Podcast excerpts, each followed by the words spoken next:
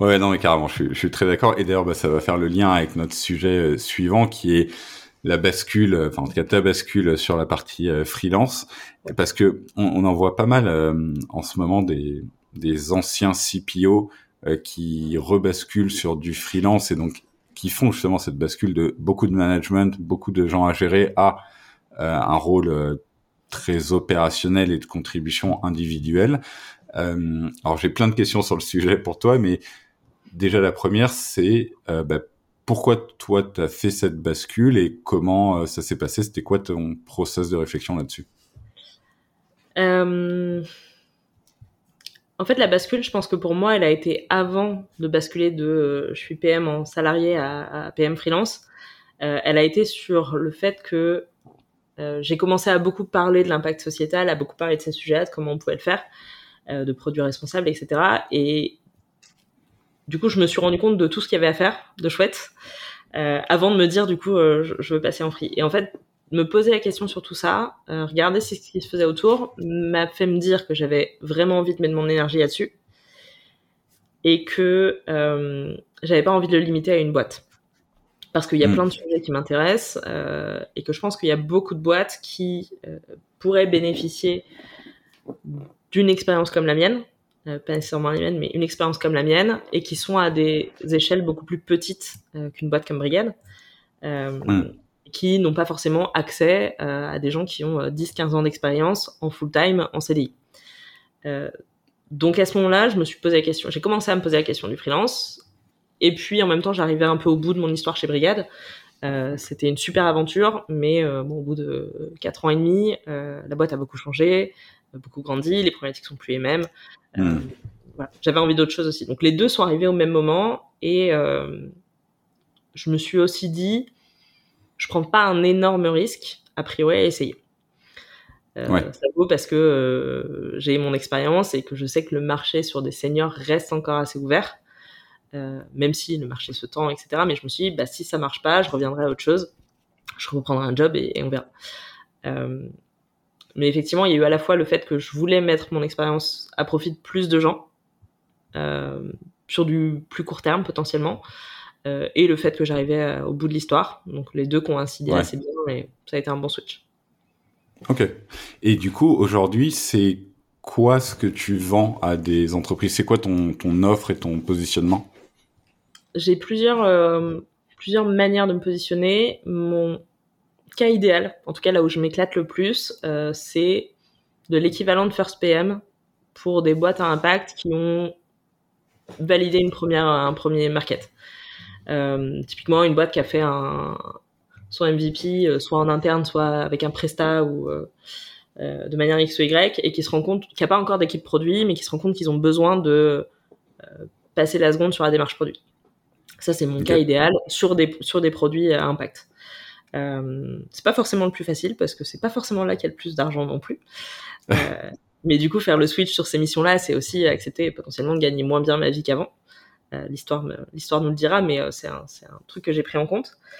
Donc ça, c'est un peu mes missions de rêve. c'est un peu celle sur laquelle je m'éclate le plus parce que j'aime ce côté craft, défricheur et un peu intrapreneur que tu peux avoir dans ces cas-là. Et que j'ai déjà eu cette expérience de First PM. Le deuxième, et, et juste ces, ces, ces, ces boîtes-là, pardon, tu les trouves comment? Comment tu arrives à targeter ce genre de personnes et ce genre de boîtes? Pour le moment, c'est beaucoup de réseaux. Euh, je me suis rendu compte, je ne savais pas, mais je me suis rendu compte que j'avais un gros réseau. ça c'est chouette. Euh, non, c'est beaucoup de réseaux et de gens qui, euh, quand je leur parle de cette activité, euh, me parlent, me parlent de personnes qu'elles connaissent. Après, je suis au tout hmm. démarrage, hein, donc j'ai pas non plus un milliard de clients pour le moment. mais ouais, c'est surtout du réseau. et les deuxièmes, la deuxième dimension, c'est plutôt des boîtes qui ont déjà une démarche d'impact, euh, a priori plutôt par leur positionnement qui font qu'ils traitent d'un sujet euh, à impact sociétal, pour le moment beaucoup autour de l'environnement, euh, qui euh, ont déjà une équipe produit, mais qui ont besoin de remettre euh, un peu d'impact dans tout ça, euh, ou en tout cas qui ont besoin d'être accompagnés sur, sur ces sujets de vision, de priorisation avec de l'impact, ce genre de choses. Donc là, c'est des missions beaucoup plus courtes. Euh, sur du workshop, sur euh, de l'accompagnement pendant quelques, quelques temps de réflexion. Ok, donc deux positionnements. Soit un, en gros, démarrage des boîtes en venant les accompagner sur un rôle de first PM pour les mettre tout de suite sur le bon track, euh, enfin sur le bon track produit et impact, soit des boîtes plus établies sur lesquelles tu vas les aider à mettre plus d'impact là où elles en ont pas encore assez, mais qu'elles ont envie de le faire, quoi. Ouais, ou elles en ont pas encore assez, ou alors elles en ont, mais euh, la boîte a énormément grossi et euh, il y a plein de sujets à, à reprendre un petit peu. Quoi. Ok, ouais, ça marche très clair. Et hum, alors la, la, question que plein de monde pareil se pose en, en produit, d'ailleurs bon, pas que en produit, mais c'est comment concrètement tu fais cette bascule euh, en freelance, comment euh, t'arrives à définir ton offre, comment t'arrives à trouver tes premiers clients, parce que effectivement les gens répondent souvent bon bah c'était mon réseau, c'est quelqu'un que je suis allé voir, mais tu vois, qu'est-ce qu'il y a derrière le c'est mon réseau? Est-ce que tu as mis des choses en place très concrètes? Comment ça s'est passé? Euh... le... Alors, je l'ai pas fait initialement dans le but de passer en freelance et de jouer la carte personal branding parce que je l'ai fait avant. Enfin, en tout cas, ça a été très concomitant. Euh, mmh. Mais j'ai la chance qu'on m'ait donné beaucoup la parole sur l'impact, euh, que ce soit dans des podcasts comme tu le fais, sur des meet-up ou sur des conférences. Euh, du coup, j'ai, je commence à avoir une petite notoriété sur les sujets d'impact et de produits responsables euh, en tant que en tant que product. Donc forcément, ça, ça m'amène du réseau. Euh, ouais. En tout cas, on pense à moi quand on veut parler de ces sujets-là et c'est cool. Et au-delà de au-delà du côté euh, on parle de moi, c'est chouette. Euh, bah, en fait, ça m'amène aussi potentiellement des clients. Et puis ça fait rayonner ce sujet, donc c'est important.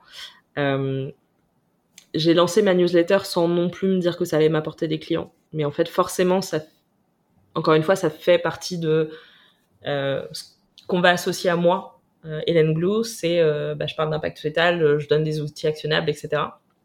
Mmh. Donc ça joue forcément. Et après, sur, je suis quand même sur une thématique très particulière. Enfin, en tout cas, je veux me, me spécialiser sur une thématique assez particulière qui est l'impact sociétal ce qui est pas euh, le plus euh, le plus répandu mine de rien. Euh, je pense que si je ciblais les SaaS, ce serait potentiellement plus facile, mais il y a aussi plus d'acteurs. Euh, et du coup, j'essaye de me rapprocher aussi d'incubateurs, euh, d'investisseurs potentiellement sur ce sujet ou de communiquer de, de, communautés qui sont autour de l'impact, parce que parce que c'est là finalement qu'il va y avoir les, les, les premiers besoins qui vont naître. Ouais. Effectivement. Et, et, du coup, sur la partie contenu, donc tu, tu dis, tu es passé alors effectivement sur certains talks, sur des podcasts, il y a ta newsletter. Une fois que ça te crée un début de notoriété, ça s'est passé comment Tes premiers clients, c'est les gens qui viennent te chercher ou c'est plutôt toi qui quand même fais une action de ah tiens j'ai vu que vous avez lu mon contenu, ah tiens j'ai vu que machin, est-ce que vous avez ce genre de problématique Comment ça s'est passé? Euh, Il y a eu du par hasard. Euh, du type euh, hey Hélène, tu connaîtrais pas quelqu'un qui peut m'aider là-dessus? Et d'ailleurs, j'en avais fait un post sur LinkedIn. Euh, Anthony euh, Guénégou de, de, Carbo qui m'a dit Hélène, tu, tu, connaîtrais pas quelqu'un? J'ai fait bah écoute, ça tombe bien, je me lance à mon compte, donc ça peut être moi si tu veux. Donc ça, c'était vraiment bonne coïncidence, ouais. Et c'était hyper chouette okay. de travailler avec eux. sinon, non, c'est plus. en fait, c'est tout ces tout ce contenu, tous ces talks, toute la visibilité qu'on qu peut me donner. Euh, ça amène des discussions avec les gens et je rebondis dessus à un moment donné en disant bah au fait t'as peut-être cette problématique en ce moment. Si tu veux on peut on peut regarder ça ensemble. Euh, mais encore une fois je suis vraiment au démarrage et du coup pour l'instant c'est mes premiers clients c'est du réseau et de la chance entre guillemets. Enfin la, la chance ça se crée mais mmh. euh, j'ai pas j'ai pas encore vraiment euh, lancé une démarche de prospection etc mais euh, je veux aussi euh, pouvoir choisir les clients avec lesquels je travaille, enfin autant que possible. Ouais. On verra si c'est possible, on en reparle dans, dans six mois, un an. mais euh, voilà, je veux faire les choses bien, je veux travailler avec des gens qui ont le même mindset que moi et qui ont envie de travailler avec moi. En tout cas, qui ouais. ont envie de travailler sur ces sujets-là. Forcément, c'est c'est pas de la prospection à tout va et c'est pas c'est pas nécessairement la réponse à des offres quoi. Ouais ouais. Mais je, je, pense qu'en plus, euh, effectivement, ce que tu dis, c'est quelque chose qui est très compliqué d'arriver à, à, résister à ne pas travailler avec des gens avec qui t'as pas vraiment envie de travailler parce que au bout d'un moment, tu as l'appel de, de l'argent euh, qui est là et donc euh, ouais, ça, ça, je pense que ce sera pas simple. Donc tu pourras nous dire dans quelques mois. Et sur toute cette partie euh, contenu, alors effectivement, je comprends que tu l'as fait avant d'avoir cette réflexion de passer en, en freelance, mais quelle est toi ta vision sur la stratégie de contenu et ce serait quoi les conseils que tu donnerais aux, gens qui lancent du contenu pour qu'il soit, enfin, qu'il ait le plus d'impact possible? Euh, Alors déjà, c'est pas un passage obligé à mon sens et créer du contenu c'est hyper chronophage. Euh, il faut aimer le faire. Moi, j'ai toujours aimé écrire. Hmm. mes, lecteurs euh, diront si je le fais bien, mais en tout cas, pour l'instant, j'ai pas eu, euh, j'ai pas eu d'énormes tollés ou quoi que ce soit. Mais je pense qu'il faut le faire si on a envie de le faire avant tout, et il faut le faire dans une démarche de partage euh, et pas dans une démarche commerciale, euh, en tout cas au démarrage. Hmm. En servir derrière pour acquérir des clients, c'est à mon sens légitime. mais, mais si tu le fais pas en voulant partager, d'ailleurs, enfin, aujourd'hui, mon contenu, il s'adresse plutôt à mes pairs qu'à des clients. Il s'adresse à des product managers euh, donc il n'est pas nécessairement, euh, enfin c'est pas les décisionnaires qui me lisent quoi. Euh, ouais. Et il est plutôt dans une volonté de partager à la communauté. Je dis pas qu'à un moment donné je vais pas élargir un petit peu, mais l'objectif c'est quand même de rester très centré sur ça parce que j'estime qu'on n'en parle pas assez. Donc ça c'est le premier point, c'est vraiment de le faire avec envie et de ne surtout pas s'attendre à ce que ça rapporte tout de suite. Euh, le contenu, le personal branding de manière générale, c'est des trucs en fait avant que ça rapporte, euh, il se passe du temps. Et le hmm. réseau dont je parle, quand je dis en fait je me suis rendu compte que j'avais un gros réseau, euh, certaines des discussions que j'ai, c'est avec des clients que j'avais il y a 10 ans. Donc en fait c'est un truc qui se construit aussi sur le long terme. Et très clairement, si tu démarres en te disant, en freelance, en te disant je vais créer du contenu et je vais avoir mes clients comme ça, ça risque d'être un peu compliqué, à mon avis. Ouais. Euh, sur, euh, sur le reste, euh, je pense que le il y a énormément de contenu aujourd'hui, sur que ce soit dans le produit ou de manière générale. C'est chouette, il y a de plus en plus de contenu dans le produit. Il y a quelques années, on peinait, et d'ailleurs, bah, ton podcast en fait partie, encore une, une nouveauté, pour un angle un peu différent. donc, si tu veux créer du contenu, il faut qu'il y ait une vraie valeur ajoutée par rapport à ce qui existe aujourd'hui. Moi, j'ai créé ma newsletter parce que il n'y en avait pas sur ce sujet-là, en tout cas pas sous l'angle mm. du produit. Euh, il y a des newsletters sur l'impact, euh, sur la RSE, sur tout ça, euh, sur, sur le responsable, mais il n'y avait pas d'angle actionnable sur le, sur le produit impact. Et je pense que j'aurais pas, j'aurais pas mes abonnés aujourd'hui si j'avais créé une newsletter, une énième newsletter qui parlait juste du produit. Donc je pense qu'il faut avoir un angle différenciant et, et qui, qui, colle du coup en tout cas aux valeurs que tu veux porter, à la manière de travailler que tu veux avoir, etc. Mm ça, c'est sur la partie, euh, sur la partie contenu. Ok.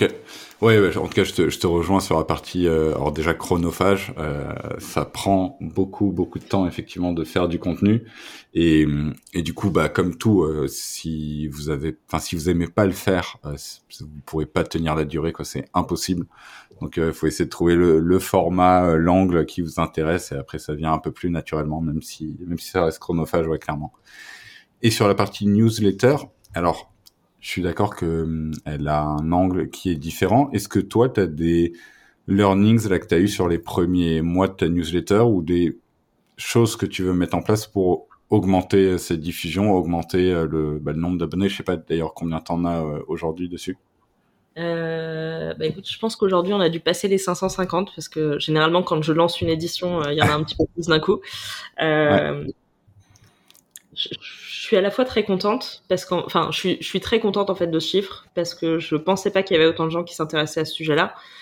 Et en fait, plus que le nombre d'abonnés, c'est le taux d'ouverture et, les, vues. Et en fait, euh, j'ai un très bon taux d'ouverture euh, et les gens restent. Donc, je, je, pense que ça veut dire qu'il y a un vrai intérêt. Euh, et les gens la partagent, etc. Donc, euh, ça me fait extrêmement plaisir qu'il y ait déjà 550 personnes qui globalement sont tous dans le produit parce que je vais vérifier en général quand je vois l'adresse qui est la personne, je, peux encore le faire à ce niveau-là. Euh, 550 personnes en France qui s'intéressent à ce sujet-là, c'est super beau, tu vois. Donc en fait, je suis très contente de ce chiffre. Euh, forcément, quand tu vois euh, des, des cadres du produit, euh, tu vois leur chiffre, tu, bon, bah, je suis très très loin de ça, mais en même temps, c'est ouais. pas forcément l'objectif. Euh, ce que je veux, enfin, ce que je veux mettre en place, euh, c'est continuer. Là, j'ai sorti deux, deux éditions que je trouve assez actionnable et je veux continuer à en avoir des actionnables. Euh, je continuerai à avoir parfois un discours un peu engagé euh, et un peu euh, inspirant parce que je pense qu'il y a beaucoup à faire encore là-dessus pour faire en sorte que les gens prennent considération de ce qu'on peut faire. Donc je continuerai à avoir aussi des éditions comme ça. J'ai vraiment envie de pousser plus d'éditions aussi où je présente des histoires de produits à impact. J'en mm. ai fait, j'en ai fait une sur Polaré. j'en ai deux trois encore dans les dans les tuyaux. je trouve que c'est important de mettre en avant aussi ces histoires-là et ces boîtes-là parce que au-delà des très grosses euh, qui ont un impact positif, euh, des back market, des, euh, des open classroom dont on parle forcément souvent, même des blablacar, les plus petites boîtes, on en parle encore assez peu parce que c'est pas aussi shiny qu'un énième SaaS qui va tout défoncer en Europe ou une fintech ou quoi que ce soit. Donc j'ai envie de donner un peu plus de place aussi à ces boîtes-là. D'ailleurs, si dans tes auditeurs, il y a des gens qui font du produit dans des boîtes à impact, bah, qu'ils me contactent. Je serais ravie d'en parler. Euh, mais voilà, je vais pas chercher à. En fait, je veux que cette audience elle grossisse euh, naturellement euh, parce que le contenu est intéressant et pertinent. Et ce que je dis toujours, c'est en fait, si à un moment donné j'ai des vagues de désinscription ou des taux d'ouverture qui baissent, bah j'arrêterai. Ou si j'ai plus rien à raconter, j'arrêterai. Parce que déjà, j'ai pas envie de, de, me lasser et de me forcer à écrire. Et, et parce qu'en fait, si ça intéresse pas les gens, bah ça sert à rien. Quoi. Ouais, bien sûr. Ça, grandira naturellement et puis je pense qu'il y a un moment où il y aura une sorte de plateau parce que des gens intéressés par le sujet, euh, il n'y en aura pas non plus euh, 3 millions. Donc, euh, Ouais. Ouais, et puis en fait, ce qu'il ce qu'il faut aussi, je pense, bien garder en tête, c'est que avoir quelques centaines de personnes, si ton audience est hyper qualifiée, en fait, ça a déjà une valeur énorme parce que il y, a plein de gens qui ont des business qui tournent très bien avec euh, quelques centaines, euh, voire euh, quelques milliers de d'auditeurs et tout, mais c'est juste que c'est hyper qualifié, tu les touches directement, donc après tu as une conversion qui est très très forte entre cela et, et à l'inverse parfois, et c'est d'ailleurs ce que les gens qui écrivent sur LinkedIn disent souvent, c'est les posts qui ont fait par exemple le plus de vues, le plus de likes sont souvent les posts qui te rapportent rien, parce qu'en fait tu vas toucher tellement de monde euh, que c'est forcément un sujet hyper large et donc pas du tout euh, euh, très ciblé et qui résout pas une problématique bien concrète et donc en fait ça te rapporte rien parce que c'est pas du tout qualifié. donc c'est ça, c'est clairement. mais ça apporte pas grand chose. Et une évolution que je voudrais avoir dans, dans, dans ma newsletter, c'est réussir à aborder les sujets d'un angle qui pourrait aussi intéresser des CEO, des CPO, des gens qui ont une histoire un peu plus strat pour justement avoir ce, ce dont on parlait tout à l'heure, euh, planter la graine dans des gens qui sont plus haut hiérarchiquement et qui ont le pouvoir de dire ok on va faire changer les choses. Euh, ou des boîtes qui sont en démarrage et du coup de les mettre dans le bon mindset dès le départ. Euh, mais je le ferai en m'assurant enfin je, je veux vraiment pas euh, faire un pivot. Euh, je veux que ça continue à hmm. apporter aussi aux, aux, gens qui font le produit euh, à toutes les échelles possibles et imaginables donc voilà trouver un angle en tout cas ou sur certaines éditions trouver des angles qui peuvent parler aux deux parce que je pense que c'est important de toucher tout le monde sur ces sujets là euh, hmm. Mais euh, voilà, j'ai pas encore craqué. Euh, mais, d'ailleurs là-dessus, tu parce que tous les donc les personnes qui vont lire tes newsletters sont beaucoup du monde du produit et tu disais que ta seconde offre elle est quand même plus sur des boîtes déjà établies où c'est du coup j'imagine les CPO qui vont venir te voir pour mettre en place l'impact donc là-dessus tu touches déjà la cible alors tu touches pas sur la première offre où là il faut des boîtes qui se lancent mais hum, Ouais, sur la deuxième offre, tu les touches quand même. Ouais, je les touche et puis je les touche aussi avec euh, les podcasts, les meet-up, enfin là où les gens comme toi me donnent me donnent la visibilité et, la parole. Euh, donc ça c'est chouette. Euh, mais effectivement, j'ai un peu, j'ai aussi envie que, enfin, j'aimerais que des entrepreneurs qui un peu la, enfin, qui se posent en tout cas la question du produit, parce qu'il y a aussi plein d'entrepreneurs qui n'ont même pas idée de ce hmm. que démarche produit, etc. Mais en tout cas ceux qui ont conscience de ça, euh, dès le démarrage euh, s'y retrouvent et des choses actionnables aussi pour eux. ouais. Euh, ouais, bah là effectivement, c'est, je pense qu'il y, y, a pas mal de choses à faire avec les startup studios et trucs comme ça pour arriver à eux peuvent être des bons relais. Euh, ouais. Enfin, j'en sais rien. Je pense à un Matters par exemple qui nous est un client chez nous de, de Napta et qui qui a un startup studio, ça peut être des problématiques qui les intéressent et tout ça. Ok. Et la, la, dernière question que j'avais sur le sujet, qui est sur toi, ta vision du marché du freelance. Alors j'en parlais avec quelqu'un hier qui avait une vision de dire euh, que le marché commençait à être très saturé et qu'effectivement euh, l'ère où euh, tu mettais ton profil sur Malte et tu recevais 15 propositions de mission était un petit peu terminée. toi, tu vois la chose comment? C'est une réalité. Je pense que les offres, les offres en free, enfin les offres de free en tout cas sont bien moins nombreuses qu'avant. donc je pense que c'est compliqué si t'as pas une, une coloration un peu particulière ou beaucoup d'expérience, etc. Je pense que même sur le sur le marché des freelances, euh, sur des rôles de CPO, il y en a eu beaucoup à se lancer. Euh, ouais. Faut réussir. Bah, je, je, pense que la visibilité à ce niveau-là est encore plus importante euh, parce qu'il faut que tu aies cette aura euh, qu'on vient te chercher pour ça. Euh, mais tous ceux que je connais s'en sortent pour le moment très très bien. donc je mm. pense qu'il y, y, a un marché qui se resserre. Il y a des gens qui m'ont dit tu te lances au pire moment. Peut-être, je sais pas. Mais je pense qu'il y aura, enfin, à nous d'adapter nos offres aussi pour que ça réponde à un besoin. Euh, je pense qu'effectivement sur des missions longues, 6, 9, 12 mois où tu fais du 4 jours par semaine, le marché va se tendre et se tend déjà. Euh, sur des missions où tu es sur des sujets plus spécifiques, où tu fais, euh, euh tu interviens sur des sujets peut-être un peu moins stratégiques et un peu plus euh, build, euh, sur du plus court terme, à mon avis, il y a encore des choses à jouer. Mais c'est comme tout, l'offre et la demande. Euh, finalement, quand t'es quand es free, euh, tu, tu, es un produit d'une certaine manière. Ouais. Qui, qui répond à un besoin. Donc, euh, je pense qu'il faut, ouais, il faut vraiment adapter ce qu'on propose. Euh, mais effectivement, des free qui viennent attendre l'émission et, et qui espèrent qu'en se mettant sur Malte, ils auront de quoi bouffer, euh, je suis pas sûr que ce soit une réalité à l'instant. Ouais, ouais, c'est ce que la personne avait l'air de dire aussi. Alors, j'ai pareil, j'ai des calls dans les, les prochaines semaines avec des gens qui ont basculé en, en CPO freelance, donc ce sera intéressant d'avoir leur avis, mais, mais ouais, j'ai l'impression que c'était la, la direction que, que prenait le marché, ouais.